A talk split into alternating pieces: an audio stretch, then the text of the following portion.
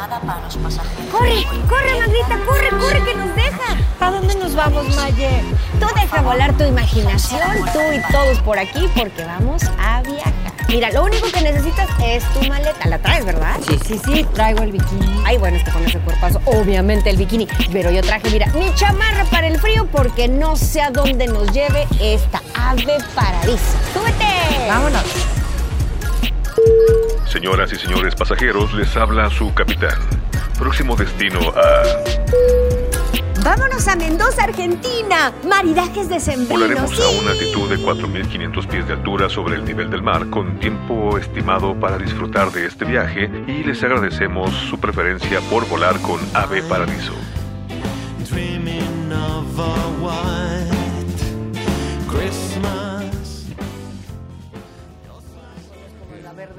de la bola de los yo con semilla o sin semilla. Huele, huele a uva globo de Superama. Con semilla. Ya medio fermentadito. A lo mejor con jitomate cherry, porque... Ahorita podemos platicar de eso, ¿no? De por qué catamos. Exactamente. ¿Por qué le hacemos tanto a la emoción, no? ¿Por qué nos queremos ver sofisticados o qué, no? Y no sé por qué, pero a mí me da escalofríos oler.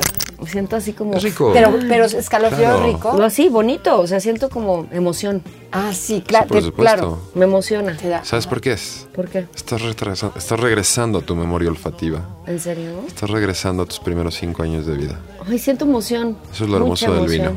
¿Por ¿En qué? serio? Eh, desde que naces hasta los cinco años, tu memoria olfativa se desarrolla. Ahí es cuando realmente vas a dejar en tu cabecita a qué huele una flor, a qué huele una planta, a qué huele una verdura, ¿no? ¿A qué huele tu casa? Sí. ¿A qué huele tu, Tu mamá? madre, Exactamente. Tu Los- padre, tus hermanos. tus ¿no? recuerdos de infancia, tienes toda la razón. Y el detalle es que después de los cinco años nos hacemos muy visuales, nos hacemos muy inclusive auditivos. Y el olfato, pues, a veces ya lo vamos dejando, ¿no? Es uno de estos sentidos que vamos dejando. Cuando te das la oportunidad de tomar el vino como un pretexto para recordar esa memoria olfativa, ahí es donde vienen esas experiencias. Ya me, me hiciste pensar en algo. En mi casa de niña, mi abuelo, todos tomábamos vinos los domingos, se reunía toda la familia Claro. y eran botellas de vino. Pues te digo que tengo una familia bien borracha. no, pero me acuerdo y creo que esto me trajo ese recuerdo porque me dio hasta ganas de llorar. Me, me dio emoción Sí, sí, sí. y me dio así de, Exacto. qué bonito, Ay, qué bonito. qué bonito, qué bonito, Javi, qué bonito. Checa, checa esta anécdota. Había una niña hermosa en una cata. Y estábamos catando un Sauvignon Blanc, un vino blanco muy suavecito, muy rico. Y de pronto en la nariz veo que la niña se empieza a meter mucho al vino, veo que cierra sus ojos y de repente un par de lágrimas. Y yo, epa, ¿no? ¿Qué pasó? Me acerqué a ella, le digo, nena, ¿estás bien? Dijo, perdóname, es que me acaba de recordar esto eh, el día que mi padre se fue, el día que mi padre murió, ¿no? Ay, Y yo, ah, caray, lo siento. Me dice, sí, es que en el hospital había flores blancas, ¿no? Y este olor me recordó ese día, ¿no?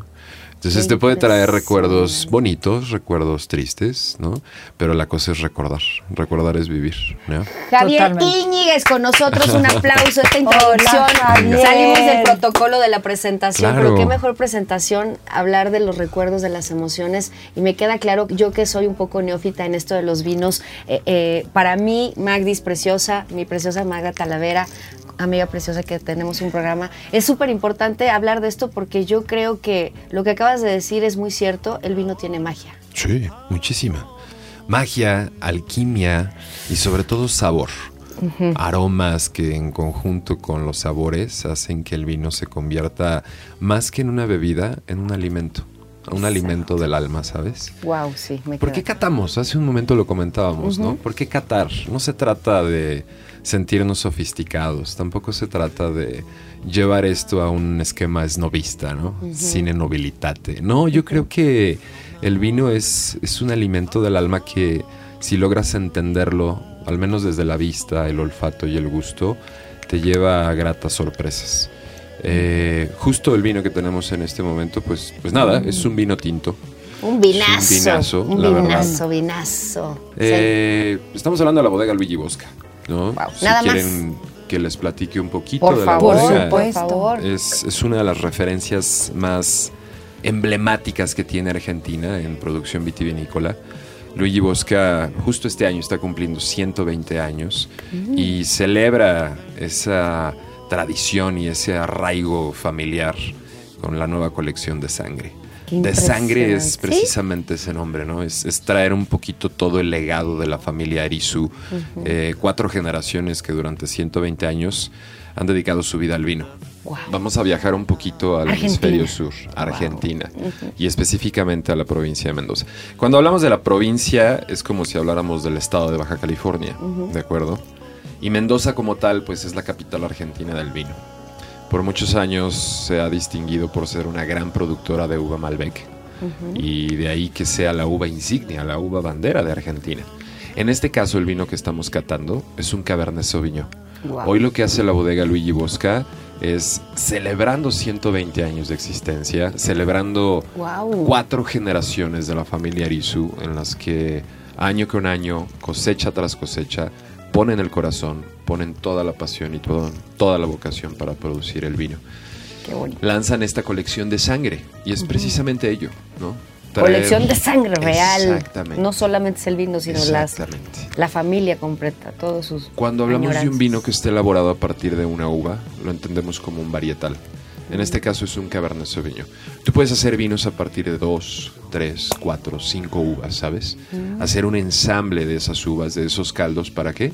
Para lograr un vino equilibrado. Entre menos uvas usas, en muchas ocasiones es más complicado lograr ese equilibrio. ¿Por qué? El equilibrio realmente viene desde la tierra. Pongamos un ejemplo más banal, un ejemplo más de todos los días. Tú vas a comprar mango, pero tienes la opción de comprar un mango petacón, ataulfo o Manila, claro. Los tres son mangos finalmente, pero cada uno en su genética tiene una cierta personalidad. Sí. En el caso de las uvas sucede exactamente lo mismo.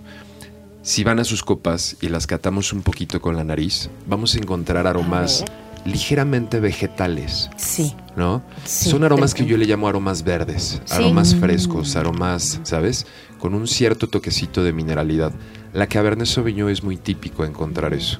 Aquí tenemos un Cabernet Sauvignon de librito, en el que en la nariz vas a encontrar notas vegetales, un poquito de pimientos. Ay, sí. Y si te sigues un poquito más con la nariz y te dejas perder y te dejas enamorar por la nariz, vas a encontrar ahí un poquito de frutos rojos, pero en un estado de madurez adecuado. Muchas veces encontramos vinos en los que esos frutos rojos están en un punto de madurez ya casi de compota. Ya estás oliendo el vino y dices, ah, caray, esto es como una mermelada. Ah, sí, sí, sí. Bastante. Es un tema de gustos y es muy válido decir, ¿sabes qué? A mí me gustan los vinos así. A mí me gusta que la fruta exprese la madurez a su máximo esplendor y que tenga yo en notas de nariz pues mucha compota, mucha mermelada, muchos frutos negros. Personalmente, el punto es encontrar ese equilibrio en cuatro sabores. Dulce, ácido, salado y amargo. Qué fuerte y qué bonito es. Tienes que tener una sensibilidad muy especial. Sí. Mira que me pensaba sensible, pero al escucharte hablar, con todo lo que describes, yo cuando me dijiste cata el vino y lo empecé a leer, trataba como de entender. Lo único que me dio fue mucha emoción que les conté. Me dio ganas de llorar, me acordé de muchas cosas, pero no, no entendía muy bien lo que decías de, de- de los olores. Ahora, qué sensibilidad la tuya para, y de todos los que toman vino para, para, para sentirlo y, y degustar. Ahora entiendo por qué cada vez te gusta más el vino, cómo le vas entendiendo a, a esta parte, porque la verdad es que esto de los frutos rojos no me había dado cuenta hasta que lo dijiste, lo volví a hablar y dije, no, sí, sí, es verdad. Es cierto. Y ojo, cierto. porque podemos encontrar notas primarias, secundarias y terciarias. Pero ¿de qué va todo esto o cuál es el objetivo?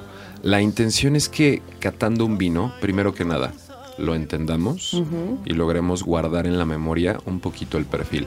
Es muy probable que el próximo año, si esta es una cosecha 2018, es muy probable que el 2019 vaya a ser diferente.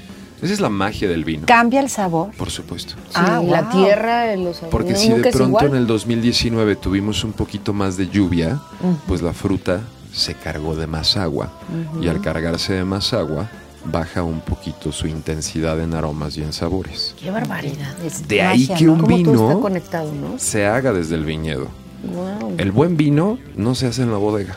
El buen vino no lo hace el enólogo. El buen vino lo hace el viticultor.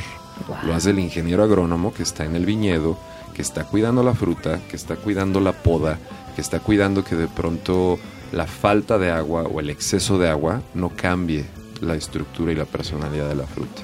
¿No? Y me imagino que también la naturaleza. Sí. Porque algún día será un año más frío, otro más cálido y eso también inter- influye en la uva. Cuando tienes climas cálidos, normalmente la fruta se estresa. Tomen en cuenta que la uva viene de una plantita que conocemos como la vid. Y la vid es una planta que le gusta que la maltraten. ¿Le Ah, gusta? ¿sí? sí, sí. sí, Ay, es- como a mí. La estoy molestando, sí. Es una planta De- de rastrera. mala vida. ¿sabes? Sí, sí, sí. Ah, ¿sí? Es una planta que Pero sale pues, buena. si cae aquí, va a buscar para arriba o para abajo, pero de una forma u otra, exacto, ¿no? Tenemos Justo una vida la en un decoración piano. que tenemos Exacto. aquí. Preciosa, me encanta. Describes la vida misma, es impresionante. Parece que estuvieras diciendo un poema. Estoy impresionada e impactada de la manera en cómo lo. como- todos lo hacen igual, los especialistas en vino como tú. ¿Tienen esa pasión por el, por el vino y lo describen así? ¿O solamente tenemos la suerte de tenerte? No lo sé, yo creo que cada quien habla como ve en la feria, ¿no? Y si hay algo que yo le agradezco mucho al vino, es que hace 15 años me dio oportunidad de redescubrirme, me dio oportunidad de entenderme de una manera diferente. Claro. Eh, cuando tú te das la oportunidad de descubrir en una simple copa de vino la cantidad de recuerdos, la cantidad de sensaciones, ¿no? Y el poder descubrir sa- sabores. ¿Cómo descubriste tú esta pasión por el vino? ¿En Muy circunstancial, vida? ¿sabes? Muy, muy circunstancial. Eh, yo toda mi vida he sido comercial, toda mi vida he dedicado eh, al tema internacional, a la parte logística, al comercio, lo que quieras. Y de pronto un muy buen amigo de Eslovenia eh, me habla por teléfono, Javi, ¿cómo has estado? ¿Qué te parece si, si vamos importando vino esloveno a México? Ah, caray, ah, caray, vino Estás esloveno. ¿Se te hubiera loco. ocurrido? No. No, estás un poco Como tocado, mariachis de Francia. estimado. sí. ¿Cuál es la historia? Eh, nada, hace 15 años el consumo de vino en México seguía siendo muy flojito, muy, muy flojito. Hoy afortunadamente ha crecido mucho ese consumo. Hoy ya no es una moda, hoy se está convirtiendo en un hábito de consumo. Muy bueno eso. Y eso nos ayuda a todos, ¿sabes? Eh, inclusive al consumidor, al restaurantero, a la tienda departamental, al autoservicio. ¿Sabes? Es, es un producto más, es un alimento más. Porque además dice, bueno, yo sé que es muy bueno tomar al menos una copa al día, tiene muchos beneficios. Claro. ¿No? Entre ellos, bueno, eh, to- toda la parte de antienvejecimiento, que eso también hay que cuidar mucho, por eso hay que beberlo muy seguido. Claro. ¿Qué otros beneficios tiene? Mira, el vino tinto, a diferencia del blanco, tiene una carga bastante importante en materia de antioxidantes. Antioxidantes. sobre todo resveratrol. Exacto. Y de pronto por ahí vas a escuchar que cardiólogos, ¿no? O internistas, o de pronto por ahí un nutriólogo, te dice, una copita de vino tinto al día es muy buena. ¿Por qué? Porque tienes una, una buena cantidad de antioxidantes que llegan a tu sistema y vamos, los les sacas provecho, ¿no? Claro. Ahora, el vino blanco no funciona igual. Ah, Yo soy aunque sea de uva, pues claro, Exacto. los taninos me imagino son diferentes en el vino blanco que en el vino Por ahí va. Tinto. Yo personalmente soy fanático de vinos blancos y de vinos espumosos. Si tú me das a escoger entre un vino tinto y un espumoso, me quedo con el espumoso. Ah, o me ¿en quedo serio? con el. Con las Sí. burbujas. A mí, a mí el vino tinto no, no me produce ni, aunque tome mucho en exceso, unas dos, tres Sí, botellas, sí, sí, sí. no me da cruda, no me siento mal, pero el vino blanco me tomo dos copas y me siento muy mal. A mí me duele el la cabeza. Me duele también. horrible la Con cabeza. el blanco. Con el blanco y el espumoso. Y me gustan. Pero no, no, no, mi cuerpo como que no los asimila bien, pienso. Pueden ser por muchos factores, ¿no? O sea, siempre me he topado con gente que me dice, oye Javi, es que yo siento que me da como bochorno, ¿no? De repente me pongo rojo, eh, empiezo a sudar, o de repente me duele la cabeza, ¿no? O hasta siento que me da como taquicardia. Ok, el vino tinto, efectivamente, en la piel de la uva, en el ollejo de la uva, tiene muchas moléculas de antocianina y tiene muchos antioxidantes, regresando un poquito. Eh, ácido gálico, por ejemplo. Toda fruta tiene ácido. Ácido cítrico, ácido ascórbico, eh, ácido lo que quieras. Pero en el caso del ácido gálico es lo que entendemos como los taninos. Esos mentados taninos funcionan de una manera muy eh, notoria en nuestro cuerpo. Son vasodilatadores que cuando obviamente llegan a la cabeza, pues nuestros vasos sanguíneos se dilatan y empieza a doler un poquito la cabeza. Por eso es que también es bueno para el tema de circulación. Claro. ¿no? Te ayuda muchísimo a tener... ¿A ti no te Está duele la cabeza con el blanco y el No. la espuma? ¿No? Te voy a decir por qué. Mm. Es un tema de costumbre y es un tema de hábito. Así es. Te puedo apostar que la primera vez que te tomaste un Red Bull o la primera vez que te tomaste una bebida energética, probablemente te dio taquicardia, Sí. probablemente te sentiste así como que, ah, caray, ¿qué está pasando? Pero ya después de un tiempo te tomas otro, otro, Te otro. acostumbras. Exactamente. Fuerte. Con el Al- vino al pasa también, exactamente ¿no? lo Claro, mismo. cuando lo tomas diario, cuando o, o- o casi diario, cuando y lo acompañas con una Comida, comida, una una, cena. cena, pues ya se te va haciendo parte de tu, es un estilo de vida además. Ah, Entonces, Claro. espérame, Y no- me voy a ir acostumbrando al blanco Vete. ahora. Sí, poquito a poco, ¿sabes? Sí, es poquito a poco, porque de Poquito verdad sí no- lo he intentado y no se me da. Y me gusta, y me gusta muchísimo. Pero de repente no, no, no, sí, unos dolores de cabeza que eh, es comiendo a los cinco minutos ya no puedo más. Entonces digo, no, no puedo tomar vino blanco. Empieza por un caballito, ¿sabes? No te sirvas una copa completa. Un caballito. Empieza Y por un caballito. Al día siguiente, dos caballitos. Ay, así, ya el tre- tres, hasta que ¿cuántas llegues botellas a las tres botellas. botella, dos botellas, tres botellas, ¿por qué Ojo. Lo no? voy a intentar, me estás ¿Por dando una no? buena recomendación. En México ¿verdad? estamos muy hechos a beber por efecto. Nos encanta la fiesta. Es cierto, Sí. hay mucha, Nos yo conozco mucha gente que dice, ay, no, a mí no me gusta, pero quiero el efecto, no me Claro. importa. Y, y eso no está padre. Bueno, a mí no me gusta eso, a mí me gusta disfrutar el Yo sabor también, del a mí me encanta del vino, de la gente, de lo, de las sí, pláticas, la experiencia, la que estás experiencia, teniendo, ¿no? Todo lo que acompaña un vino. Si quieres ponerte una fiesta con vino, la verdad es que yo no te lo recomiendo. Sí, no. Y menos si tu organismo no está acostumbrado. No, yo con vino sí la agarro y no me pasa absolutamente nada. Y con el mezcal tampoco me pasa nada, ¿eh? me Ok. pasa igual. Has habituado tu organismo, has habituado Me imagino, tu- pero tu desde el principio nunca me, nunca me ha caído mal el vino. Lo he tomado desde muy niña y también me- nunca me ha caído mal el mezcal desde que empecé y ya me volví una profesional. en el mezcal.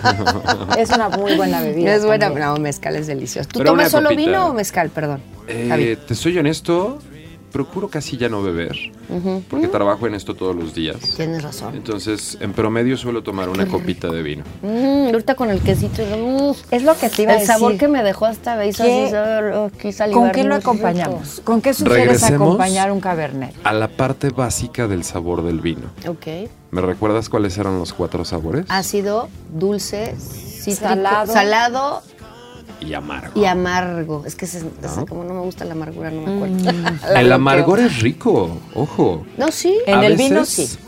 Y en, En muchas otras En cosas. muchas cosas el ¿sabes? amargo le da un toque diferente. No puedes extrañar el dulce de un helado de vainilla si, Si no, no has tiene probado el amargor de una toronja. ¿sabes? Total. Tienes toda la Totalmente, razón. Eso es totalmente, una sí, es verdad. muy bonita Ese es el forma de verlo. equilibrio Así es. que tienes en el vino, que tienes en los alimentos, que tienes en, en donde Sí, quieras. en todo. ¿ok? Los buenos vinos van con todo. Hablemos un poquito de esos sabores y cómo es que los llevamos a la comida, cómo A es de que los llevamos a la armonía, al Háblenme maridaje. porque yo sí estoy comiendo, mis compañeros como que no les Yo ya voy a empezar, pero Por yo no sé con qué, qué, qué- qué es mejor, un quesito, Un un, quesito, un mm. jamón, un... Yo abriría boca con un quesito, ¿sabes? quesito. no- sabes el sabor que te queda en la boca, de verdad, pruébenlo. El Mm. vino finalmente tiene ese toque de acidez que te va a ayudar a limpiar la boca como tal. ¿Cuál es la idea de una buena armonía? Entender qué es lo que estamos comiendo desde esos cuatro sabores y qué es lo que estamos bebiendo desde esos cuatro sabores. Si tienes un vino cuyo nivel de frutalidad es muy alto, buscaremos entonces encontrar un platillo que puede llegar a ser picante inclusive. Imagínate que exactamente, ¿no? Para lograr un equilibrio, un equilibrio entre frutalidad y la sensación del picor. Ojo con el picor, que no es un sabor, es una sensación, ¿ok? Pero ahora, imagínate qué pasaría si de pronto tomamos un vino tinto ¿De con qué te acordaste, con el picor, ¿qué picor? Ay, Maya. Pero no vaya a ser que te guste, ah, bueno, pero que sea dulce. ok, perdón, vamos. Imagínate de pronto que estás comiendo eh, un aguachile de camarón. Mm. Fresquito, rico, ¿no? Y se te ocurre meterle una copa de vino tinto con mucho tanino, con mucha acidez. Exacto. No. ¿Qué va a hacer con la sensación? No, no, sí. La va a levantar y la experiencia no va a ser nada agradable. ¿qué sucede si en cambio ponemos un vino que tenga buena acidez, muy muy válido, pero un equilibrio más a la tendencia de la fruta? ¿Qué vino escogerías tú para una Pensemos en un vino blanco elaborado a partir de uva Chenin Blanc del Valle de Guadalupe. ¿no? Ay, Valle de Guadalupe, otro Muy, lugar muy muy, lindo para hablar. Ujú. Ojo con el Valle de Guadalupe, porque en materia de vinos blancos son buenísimos. buenísimo. ¿eh? Ojo, yo soy fan de la Chenin Blanc y yo soy fan de la Chardonnay. Podemos hacer un tour por ahí, ¿no? ¿No Claro. lo organizas? Lo, lo podrías Ah, hacer tú. Imagínate que nos hiciera Javi un tour por Valle de Guadalupe para Me- no, bueno, vinos. lo Y no podemos solo hacer. Guadalupe. Sí, claro, nos ponemos en Hay contacto que hacer- con todas las Lo podemos bodegas organizar y armamos. hacemos algo. A toda la gente que nos escucha y justamente que les gustan los buenos vinos, viajar y conocer, tener una experiencia de vida, estaría maravilloso que lo hicieras tú además. Ir a Valle de Imagínate. Guadalupe, te juro que no, todo el mundo lo ve como algo, uy, no, está muy lejos, uy, No, está es- complicado. Es muy cerca llegar de México. A ver. Y no es caro, ¿eh? No es nada Uno se caro. puede imaginar porque las Kardashian Nada. van mucho. Claro, porque, a ver, porque va es muy salir cerca caro, de ¿no? Los Ángeles. Pero también uno puede. Pero a ver, vuelas yo México, digo. Tijuana y de Tijuana está a una hora. Sí, está no máximo. Sí, Yo he sí, ido sí, sí. a cumpleaños, o sea, mucho- está muy de moda, así como las bodas en San Miguel de Allende y así, ir a Valle de Guadalupe Así. y hacer reuniones. Estaría bien, para Hay mis muchos 50, viñedos, muchas bodegas. Para tus 50 para mis 50 organizarlo. podemos irnos Vamos, a Valle de Guadalupe claro. y nos hay llevamos a Javi. Llevamos a Javier para que nos todos vaya los perfiles. ¿eh? Claro. Te encuentras bodegas con vinos premium, te encuentras bodegas con vinos muy artesanales, pero que finalmente son parte de la experiencia del Valle de Guadalupe. Ojo, también está el Valle de Santo Tomás, el Valle de Ojos Negros, el Valle de San Vicente. Es como decimos, ¿no? Un parque temático para adultos. Claro, Increíble. exacto. Muy, un muy Disney divertido. para adultos. Sí, hay que dejar de beber una- un seis meses antes para poder llegar. No, porque un imagínate fin de semana claro, ahí. no. Es impre- Qué bonito, es que de verdad es, es como ir a Disneylandia, la verdad. Exactamente. Para, para los, para los Eso sí, adultos. siempre con moderación, por favor. Ay, ay, A ver, ajá. pero Sí, ¿cuánto? A ver, es lo que yo quiero saber. hablar de ¿Cuánto es moderación? Es, también depende de cada persona. Sí, yo porque digo. hay gente que se puede tomar una copa y, con, y hay gente que puede tomar una botella y está. Regresamos perfecta. un poquito a lo que comentábamos. Si quieres agarrar la fiesta, cómprate una botella de tequila, cómprate Claro. una botella de mezcal y listo. O Ponte de una vodka. fiesta loquísima, ¿no? Quieres aprender, quieres disfrutar, quieres hacer un poquito de ese umbral de la cultura algo más amplio. Poquito, ¿no? Bien dicen por ahí, poquito porque es bendito. Sí, honrar a- al. ¿Cuánto a es moderación? A ver, ojo, yo creo que puedes ir a Valle de Guadalupe y en un día visitar sin problema alguno cinco bodegas Cinco de vino. bodegas. Y en cada bodega de vino probar hasta cinco vinos diferentes. Y dices, wow, en un día probé 25 Pero vinos. son probaditas. Pero no Sí, te vas a claro. tomar 25 botellas ni te vas a tomar Ni copas. 25 copas. ¿Por Claro. qué no? Porque al No, rato cierto, tu no cuerpo te lo va a reclamar. Y la Por cabeza te va a estallar. Sí, Ahí sí. pero Tienes ojo. razón, es que en México tú tienes, dijiste una, una cosa clave. El, el vino, como, bueno, el vino es una tradición de la vida, el mundo antes sola, todo mundo tomaba vino, Así ¿no? Y, y agua, Salud, porque no salud. existían los refrescos, no existía este tipo de cosas. Salud, los amo con todo mi corazón. Ya me estoy poniendo Salud, cariñosa, ¿eh? y llevo dos traguitos. no, así soy. De- así me empacaron. Pero el vino es, es parte de la, de, de la vida del ser humano desde que, te- bueno, Jesucristo tomaba vino, todos los, toda la, y agua, las bebidas que, que, que no existía el refresco, te lo decía. ¿Y, y por qué lo representan como, como sangre? También eso La es algo sangre. que yo como que no, no he entendido. Tu línea también se llama sangre. sangre, de sangre. ¿Por qué? Bueno, en el aspecto poético, pues es el legado familiar. Pero en el aspecto técnico, podríamos entenderlo como la sangre de la tierra. Y de la uva, ¿Sabes? sí, exactamente. La sangre del Es la fruto. sangre de la tierra. Por eso me ¿No? acordé, porque como platicabas, la sangre de Cristo, entonces como que me sonó y dije, claro, la sangre de la tierra es el vino, de la uva. Es una belleza, porque lo que estás diciendo nos habla de algo mucho más allá y muy profundo, la conexión Sí. que hay entre la madre tierra y los seres vivos de esta tierra. Y cómo dependemos unos de los otros y cómo nos hace soñar, vivir y tener experiencias tan bonitas a través de, de- del vino. ¡Qué belleza! Y por eso justo platicábamos que tiene mucho que ver desde quien lo está cosechando hasta, bueno, me imagino que todos los procesos, las barricas, pero también la naturaleza. La madre naturaleza, cómo, Divina. cómo es el sol, el agua, el- la temperatura, eso es magia. Y eso es alquimia también. Platicabas Alquimia. que era alquimia. Que eso es increíble. En el Javier. mundo existen más de 10.000 tipos de uvas, imagínate esto. ¿no? Ok. O sea, y yo creo que aquí en la memoria tenemos Merlot, Cabernet Sauvignon, Syrah, y de pronto por ahí te brinca la Chardonnay, Sauvignon Blanc y qué más quieres, ¿no?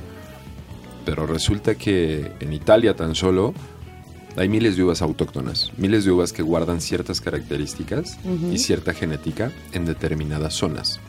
Imagina tan solo esto.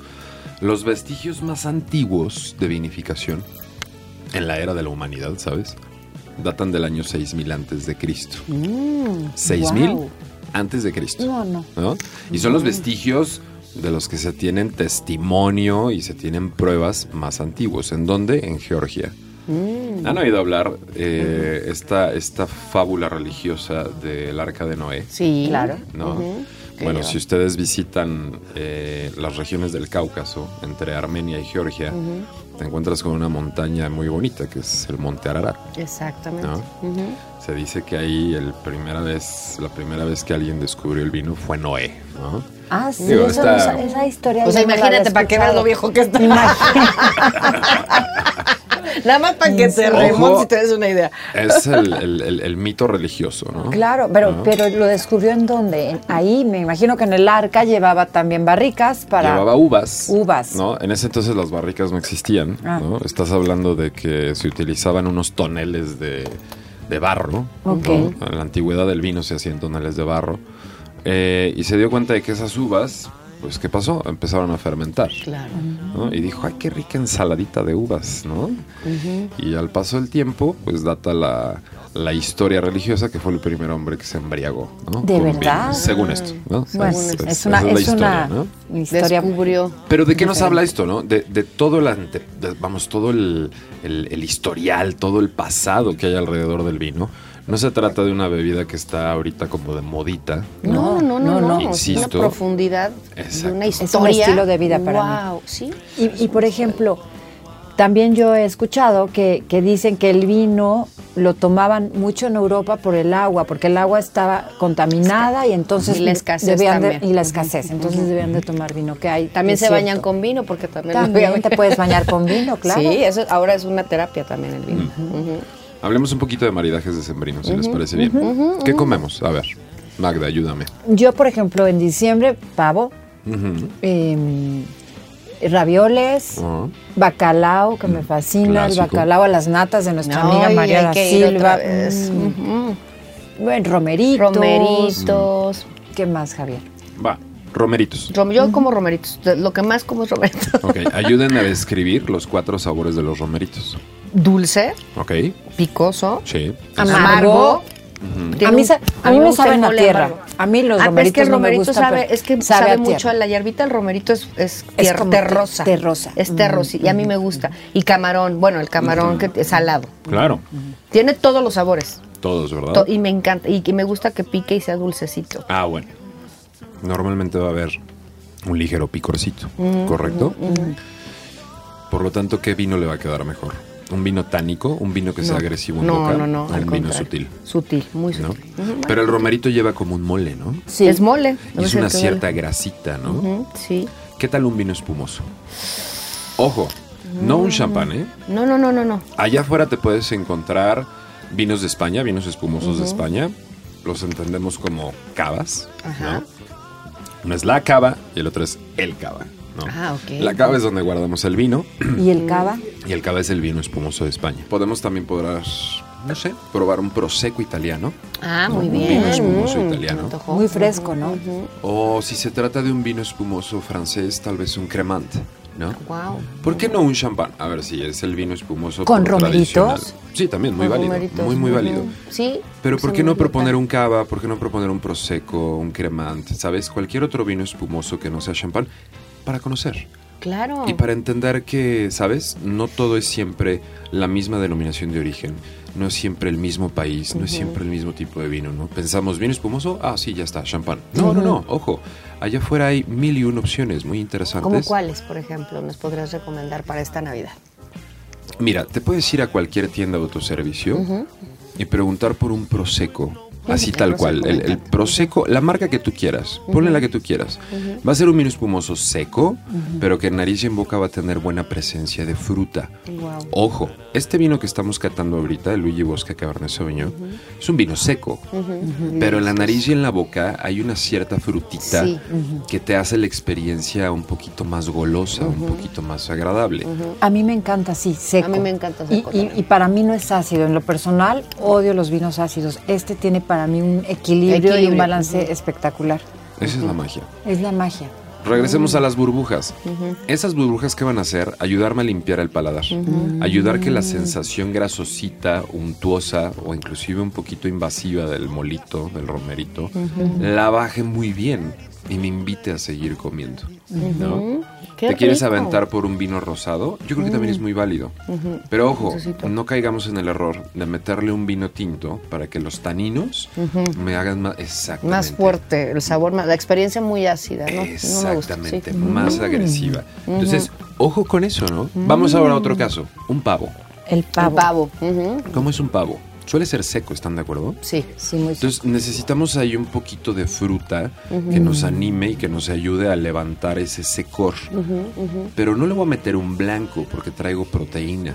Y si esa proteína está muy braseada o esa proteína está muy consistente, voy a necesitar un poquito de tanino para bajar esa, esa ok. grasita, esa proteína. ¿Qué hacemos? Yo recomendaría, no hablemos de marcas, no hablemos de bodegas, pero un vino elaborado, un vino tinto elaborado a partir de uva garnacha o grenache. Uy, esa es. Wow. Sí. Es un vino que ni pavo. tiene- no tiene una carga tánica muy invasiva, pero esa frutita que tiene la grenache te va a hacer muy, muy agradable la experiencia. La parte del tanino, que es muy suavecito, muy pulidito, muy aterciopelado, te va a, te va a bajar muy bien la proteína del pavo, ¿no? ¿Qué otro? ¿Qué otro platillo? El bacalao. ¿Qué cenas, Uh. Maya? El El bacalao, bacalao. el básico bacalao de... de- A la eh, lo- aquí en a la México es muy a la vizcaína, a nosotros bien, nos ¿no? gustan las natas, es que descubrimos Ay, muchos sí. buenos sabores. Sí, Pero sí, el sí. clásico El aquí clásico es el, navideño. el- el navideño, que es bastante también la aceituna, la grasita, lo Saladito. saladito. ¿No? ¿Con qué lo acompañaríamos? Una cerveza. Ay, sí. un tequila o un Un mezcal. Fíjate que los las armonías y los maridajes con destilados nunca me han encantado. No, a mí ¿sabes? tampoco. Pierdes. Sí, Sí, muchísimo. Es para lo que tú decías, tienes toda la razón. Es para celebrar, es para sentirte bien. Está- pero no, no combina con todo, No. porque mata la comida, O para el sabor. o como tomar antes, ¿no? Como aperitivo. Sí, como aperitivo. Y o para, de- empezar a abrir, ¿no? Sí, pero o como ya digestivo. para acompañar, no. Pero No, ya, para no, ya- ya, acompañar te quita el sabor de las cosas, sí. Te es gana verdad. la sensación alcohólica. Ojo, Sí. un destilado trae arriba de 38% de alcohol. Wow. Cuando tú llevas esa sensación alcohólica en conjunto con un alimento, te lo apaga. Claro, pierdes el yo, sabor. yo estoy mal porque tengo 40 en mi sangre. Y el vino, ¿qué, qué- el vino qué porcentaje alcohólico tiene? Puede ir desde los 12% hasta, ¿qué quieres? 14, 14.5%. Esa es como la media, ¿sabes? Ok. Depende mucho de la región, depende mucho de dónde venga. Los vinos de Luigi Bosca andan en un nivel de 14.3, 14.5% de alcohol.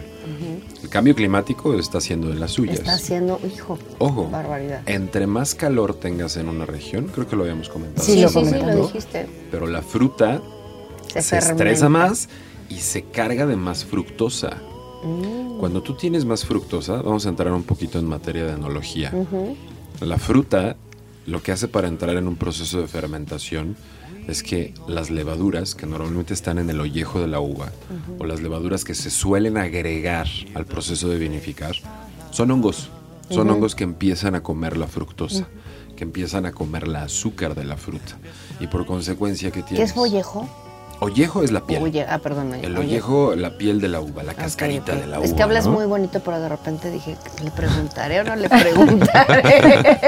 Son esas palabrotas del, del No, enólogo, ¿no? sí, Las sí. No, pero está padre porque uno aprende y es muy didáctico. Saberlo es muy importante. Seguramente toda la gente linda que nos escucha ha de haber dicho lo mismo que yo. Sí, yo creo que sí, yo tampoco sabía. En la piel de la uva tienes estas levaduras autóctonas, estas levaduras naturales, que lo que hacen es que en cuanto entran en contacto con los jugos de la fruta, empiezan a generar alcohol y gas carbónico. Entre más fructosa, es decir, entre más fruta, entre más azúcar tiene la fruta, más alcohol vas a generar. Ahí es donde es muy importante saber en qué momento cosechar la uva. ¿A qué te sabe un plátano verde? Ah, ver- ácido verde. Ácido. Ácido y no me gusta. Y, ¿no? ¿A qué te sabe ese plátano pero maduro? Dulce. Dulce y delicioso. Bueno, entonces el viticultor, acuérdense lo que les dije, los buenos vinos se hacen en el campo, los buenos vinos se hacen en el viñedo. El viticultor tiene que saber cuándo es el momento indicado para cosechar esa fruta. Wow. Porque si tienes una fruta muy verde, el vino va a ser ácido.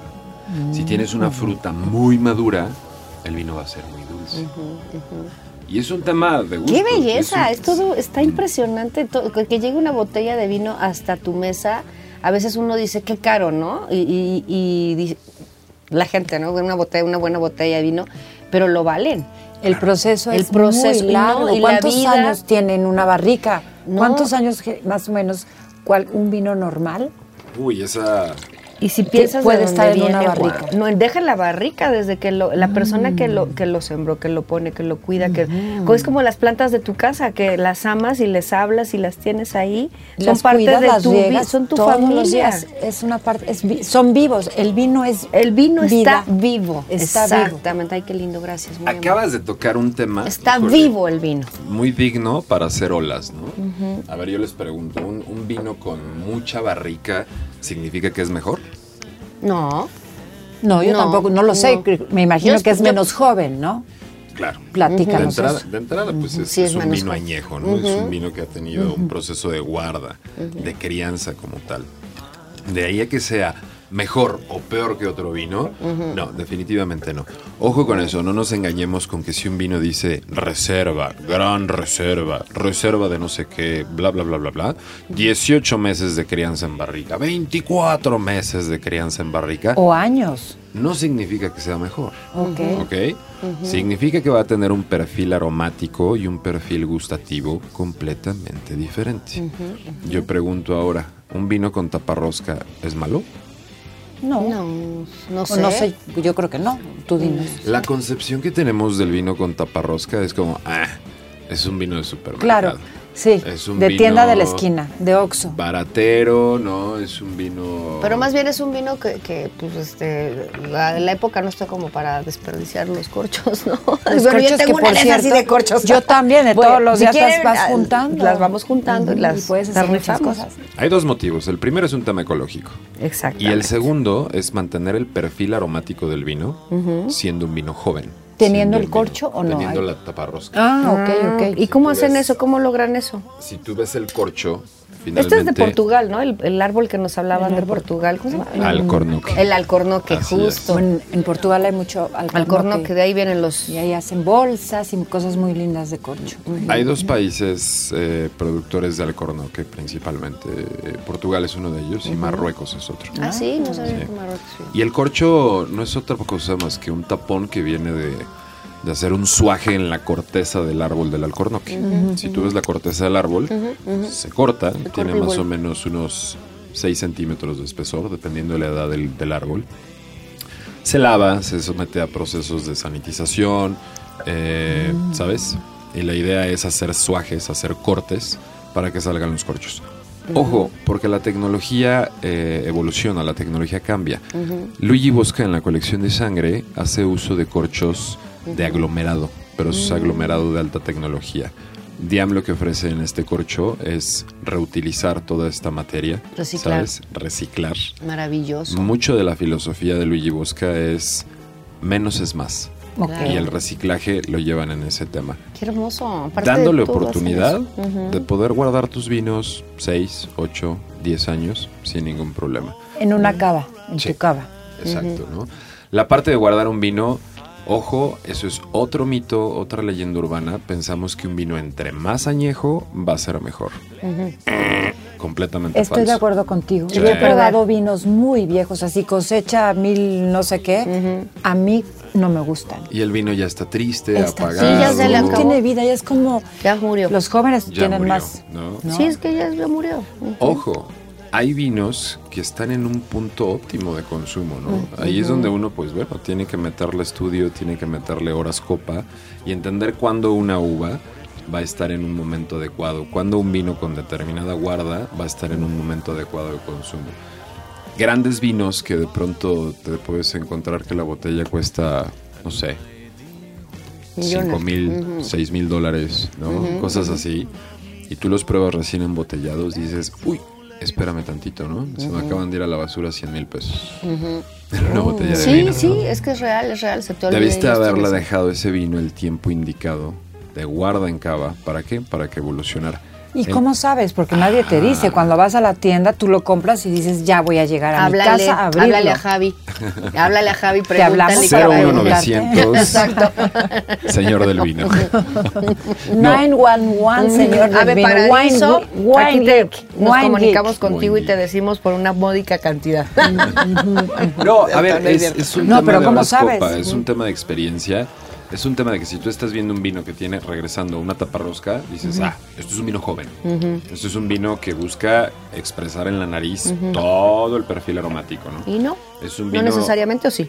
Regularmente sí, cuando traes una taparrosca, acuérdate que el corcho... Pero eso no lo hace malo o No. lo hace bueno. No, no, Lo hace yo, yo, diferente. yo he joven. probado albariños con taparrosca Ah, maravillosos buenísimo. que me Pero en fascina. Europa, en Europa se usa mucho, ¿no? También, aquí yo hay algunos que, Sí. que he conseguido en tiendas aquí y taparrosca además más fácil porque es rapidito, lo enfrío y... mm. Los pioneros de la taparrosca fueron los señores de Nueva Zelanda.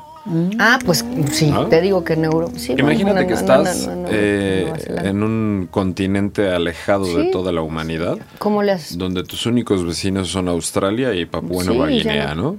Y tu vecino produce vino y tú también, y pues quieres comprarle corcho a Portugal y le quieres comprar corcho a Marruecos. No, no, No, puedes. pues está Y difícil. resulta que te sale más caro, entonces empiezas a buscar alternativas al demonio, taparroscas. Claro. Hoy día, países como Nueva Zelanda o como Australia, ¿no?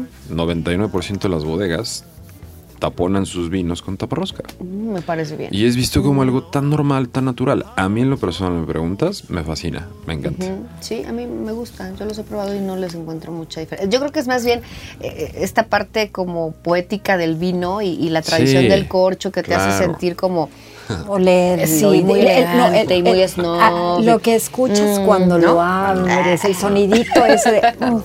A ver, entonces para Navidad nos recomiendas, podemos combinar, podemos a lo mejor tener varias diferentes uvas, a lo mejor un Malbec, a lo mejor un espumoso, o sea, ¿cómo, cómo podemos empezar? Si vamos a tener algo de proteína a la hora de la cena, Ajá, aparte de ese pavo, aparte de los romeritos, vamos a meterle un lomo. sí, ¿No? uy, sí. Venga, vamos apostándole un Cabernet Sauvignon. Un poquito más de tanino, un poquito más de acidez. ¿Para qué? Para que esa grasita baje muy bien. es para la carne. ¿Quieres un poquito de frescor con esa ensalada típica de manzana? Sí, Ay, te- eso- me leíste la Eso mente. se te iba a me olvidó. decir- no, yo ahorita estaba pensando. Sí. y dije, Y la ensalada de manzana, yo sé que es un Y yo le pongo Yo bombones. sí le pongo ensalada de Yo manzana. también, y le Claro. pongo bombones y cerezas, y sí. súper rica. En todo hogar mexicano siempre hay ensalada ¿Y de esa con qué la? Porque esa es dulce. Muy dulce. ¿Qué tal un Y vino blanco, pero acidito y seco?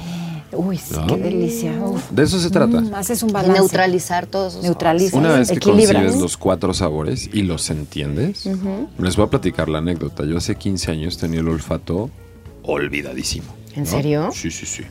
Sí, aparte, ya sabes. ¿Fumando? Sí. Ya no fumas. Salud. Salud, salud. Qué gusto. Salud. Olvidémonos de esa parte salud, triste de la historia. Ra, ra, ra. Es la parte triste de la historia, pero está bien. Te, te la perdonamos porque hablas muy bonito. Cuando te das cuenta de que descubres esos cuatro sabores y los tienes bien entendidos en tu mente, te juro que las experiencias en la mesa son más agradables. De eso se trata, es tan simple como eso.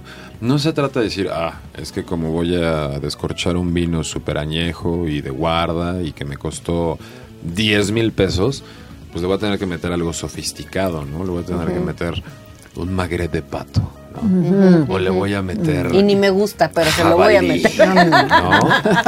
Y todos estos platillos, exactamente. Es que, ¿sabes qué? ¿no? Caballeros, hay muchos hombres que luego te quieren impresionar y te Y no piden por unos ahí. platazos y No. unos vin Y tú, oh, explícame primero porque no estoy en... ¿A dónde me quieres llevar? Sí, sí, sí, sí. Con todo esto. Sí, es que de verdad ti- tienes razón. ¿Qué O tal sea, un vino tinto con tacos al pastor? Uy, qué rico. A mí sí me gusta, la verdad. ¿No? Muy válido. No sé, no sé Muy, si muy estoy válido. haciendo lo correcto, No, pero a mí sí me gusta. Lo ¿Sí? correcto es lo que a ti te gusta. Exacto. A ver, todo el mundo dice, no, ¿cómo vas a tomar vino con tacos? ¿Por qué? No, es una experiencia. vino". ¿Y quién te dice que le doy la torre al, al taco, no? No, O sea, claro. Perdón, el taco es la joya gastronómica mexicana por, Sí. por O con unas carnitas, imagínate Claro. qué delicia. Un jabalí. Imagínate el cabernet, no sé, pero a mí se me antojó con carnitas porque como son grasositas, Claro. siento que el cabernet te va a dar una eh, Sí, neutralizar. neutralización. Y que te, está delicioso, Delicioso. delicioso. Sí, sí, sí. De eso se trata, de De abrir un poquito la, la capacidad y la memoria olfativa y gustativa para decir esto le va a quedar bien.